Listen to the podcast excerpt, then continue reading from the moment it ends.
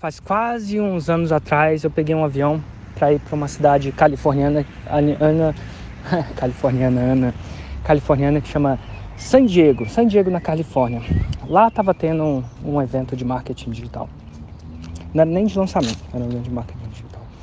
E lá eu cheguei um pouco antes, a gente sempre chega um pouco antes, porque enfim, é uma longa viagem, se não me engano, se não forem oito horas de diferença de fuso, é tipo isso, 7, 6, 7, 8 horas. Chega totalmente virado.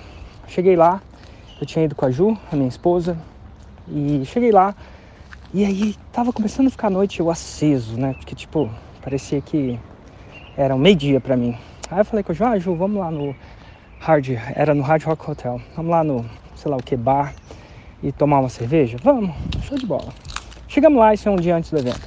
Chegamos lá, Tava tomando uma cerveja e a gente, naturalmente, adivinha quem tava lá no evento, ia ser no hotel, né? No caso. Só tinha gente do evento lá. Tomamos cerveja, brincamos, aquela que brincando, né? Nos divertimos, por que não dizer. E aí eu encontro o cara. O cara é um alemão. E eu, a, a clássica coisa que você encontra nos eventos desses, o que, que você faz? Ah, eu faço isso. O que você faz? Ah, eu faço aquilo. E na época, achei muito interessante o que ele fazia. Ele fazia uma coisa que hoje a gente chama de autoresponder que é um serviço de envio de e-mails e criação de mensagens automáticas. Isso que provavelmente você tem, seja um Active Campaign, um MailChimp alguma coisa do tipo. a gente está falando de quase 10 anos atrás, deve ser exatamente 10 anos, mas está perto. Se não é da 9, 9, 10 anos, alguma coisa assim. E estava tudo muito na infância.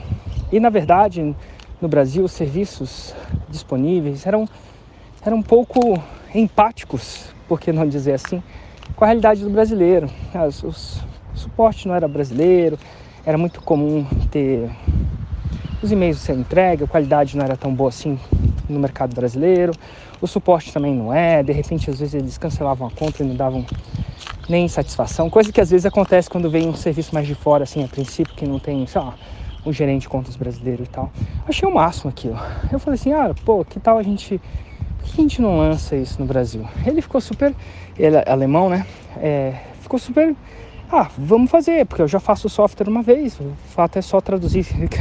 Essa parte do só traduzir, entre aspas, não é tão simples quanto imagina, não. O processo de tradução no software é um pouquinho mais, eu acabei descobrindo na frente. Mas na época a gente curtiu, a gente curtiu tipo, a química um do outro, parecia um cara legal, é quase que um processo de entrevista tomando uma cervejinha. E aí a gente fica menos descontraído e tal, mais descontraído e tal. A gente clicou e fez.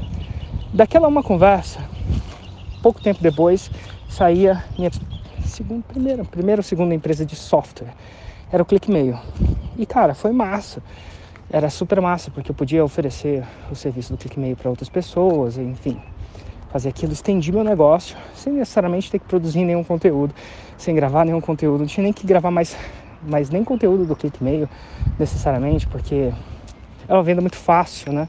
Porque eu já detinha a audiência que precisava da ferramenta e a audiência que precisava da ferramenta, no meu caso, já sabia que da necessidade da ferramenta, eventualmente já tinham dores com outras ferramentas. Então, assim, era uma venda super simples de se fazer e cresceu. Eventualmente, essa empresa de software que ficou à parte, né, agregou outras funcionalidades, por exemplo, criação de páginas né, de internet. Eventualmente, criei uma empresa que acabou, em vez de ser chamada de ClickMail, chamando de ClickPages.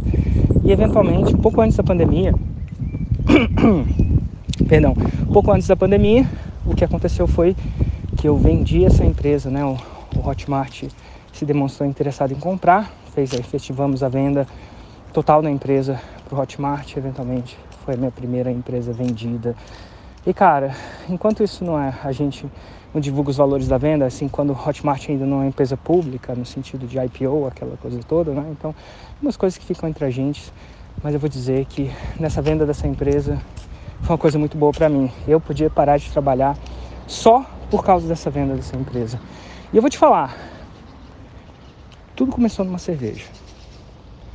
Se eu não tivesse ido naquele evento, provavelmente não ia ter encontrado aquele cara, provavelmente a gente não ia ter clicado, provavelmente não ia ter entrado nesse ramo de software, afinal não é meu métier, particularmente, provavelmente não ia ter encontrado as pessoas, provavelmente não ter criado uma empresa que eventualmente seria atrativa para o Hotmart.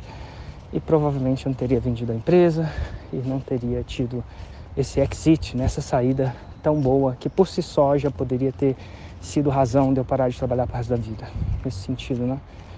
O que, que tem a ver? Às vezes, cara, é uma cerveja.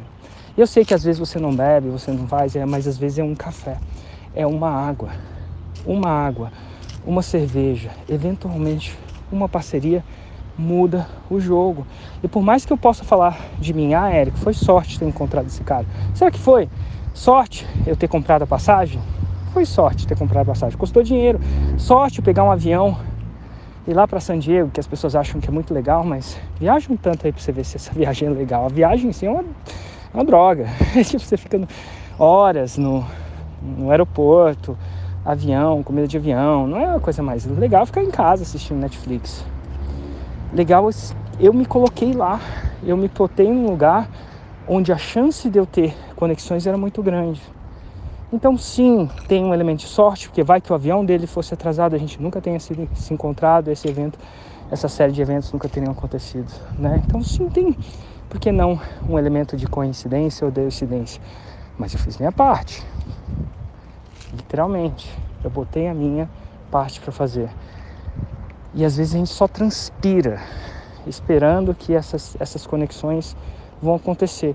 Mas a gente não se bota num lugar fértil de fazer isso. Que são lugares férteis de fazer isso? Cara, evento ao vivo é um lugar fértil para fazer isso. E não é só o meu, 9, 10, 11, não. Tem o Fire do Hotmart para você ir, tem lá, talvez outra opção. O que eu quero deixar para você, se você não fizer a sua parte, é difícil de esperar a coincidência, a deucidência, ou como é que você chama disso, ou aquilo que você vai chamar, ou as pessoas quando você tiver um ponto de vista mais privilegiado, de mais sucesso, de sorte. A gente tem que buscar a oportunidade.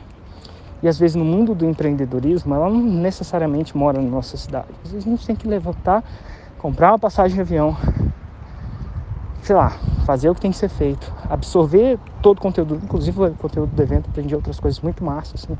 Esse só foi uma das sacadas que eu tive, né? Sacadas, que são parcerias que eu acabei fazendo, mas definitivamente é, de sorte eu acho que não teve tanto assim quanto as pessoas imaginam não. Fica a dica.